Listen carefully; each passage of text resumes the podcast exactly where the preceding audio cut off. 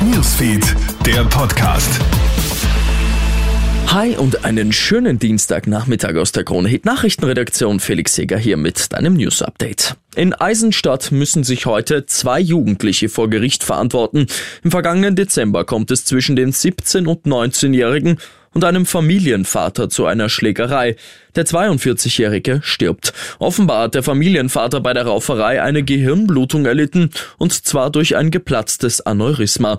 Den beiden Angeklagten droht wegen absichtlich schwerer Körperverletzung mit Todesfolge bis zu fünf Jahre Haft.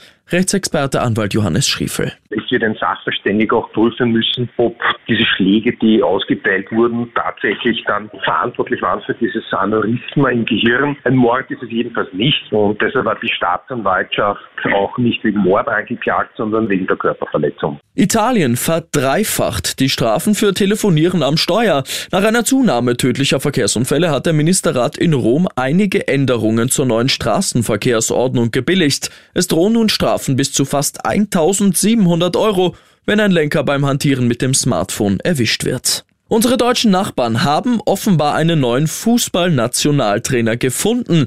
Nach der Entlassung von Hansi Flick berichtet jetzt die Bild-Zeitung, dass Ex-Bayern-Trainer Julian Nagelsmann das DFB-Team übernehmen soll. Demnach gilt der Vertrag vorläufig bis nach der EM im kommenden Jahr.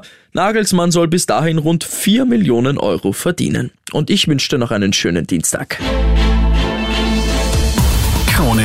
Newsfeed, der Podcast.